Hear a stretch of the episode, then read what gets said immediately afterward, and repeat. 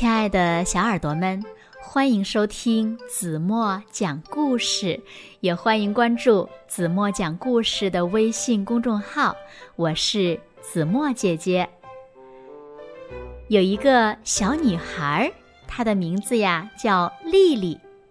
有一天呢，她遇到了一只怕冷的北极熊。那丽丽和北极熊都发生了。什么事情呢？让我们一起来从今天的绘本故事中寻找答案吧。一起来听故事《怕冷的北极熊》。小耳朵准备好了吗？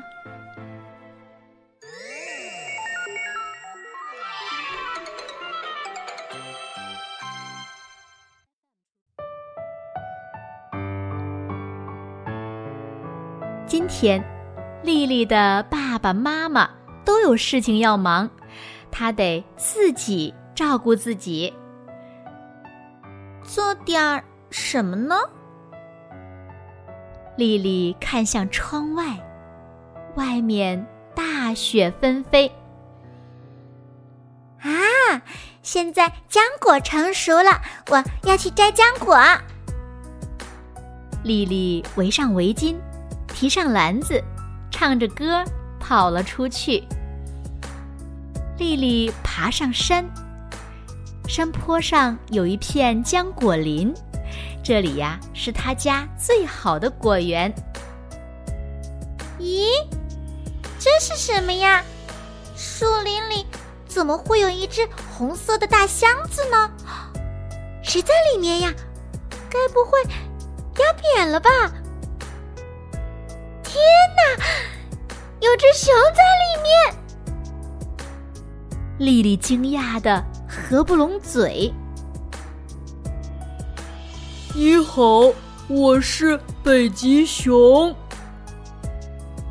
那只熊一边说，一边从红箱子里爬了出来。它像巨人一样高，全身的毛像雪花一样白。好像穿了件厚厚的皮袄。北极熊，你怎么待在箱子里呢？丽丽好奇的问。我怕冷啊，箱子里暖和一些。北极熊解释道。小姑娘，你怎么会在这里呢？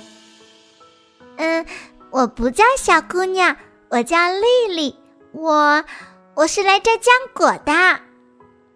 哦，浆果，我也喜欢。我最喜欢摘好浆果后，躺在地上，把果子放在肚子上，一颗接一颗的往嘴里扔了。那，你也是来摘浆果的吗？丽丽问：“北极熊点点头。啊，那我们可以作伴摘浆果，这样呢就不会孤单了。”“哦，好，太好了。”北极熊陪着丽丽摘了满满一篮子浆果，他还跟丽丽一起玩儿。他拉起丽丽的手，转起了圈儿。丽丽在空中。飞旋了起来，连着飞了三圈儿，好玩极了。天快黑了，北极熊说：“丽丽，你该回家了。”“嗯，好吧。”丽丽不舍地说，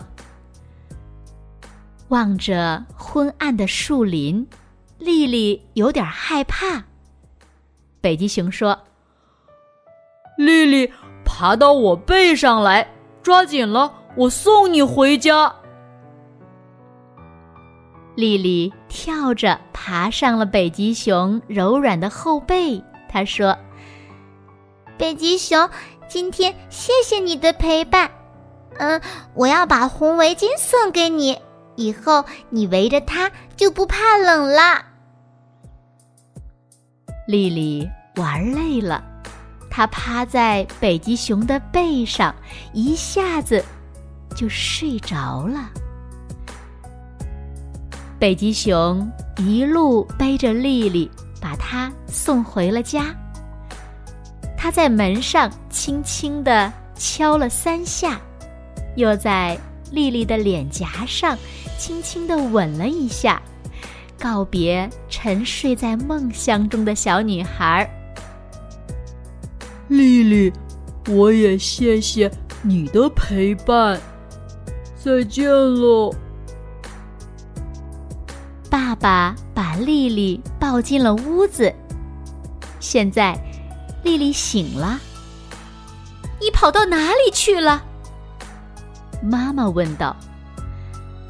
丽丽揉揉眼睛，又看了看妈妈胳膊上满满一篮子的浆果。我在树林里呀，我还遇到了北极熊呢。他骄傲地说：“哦，遇见了谁？”爸爸觉得。自己听错了，北极熊呀，一只怕冷的北极熊。丽丽拍拍手，兴奋地喊道：“丽丽爬到篮子边，抓了一把浆果，放在肚子上，一颗接一颗的扔进嘴里。她想起北极熊吃浆果的样子。”他的脸上荡起了笑容。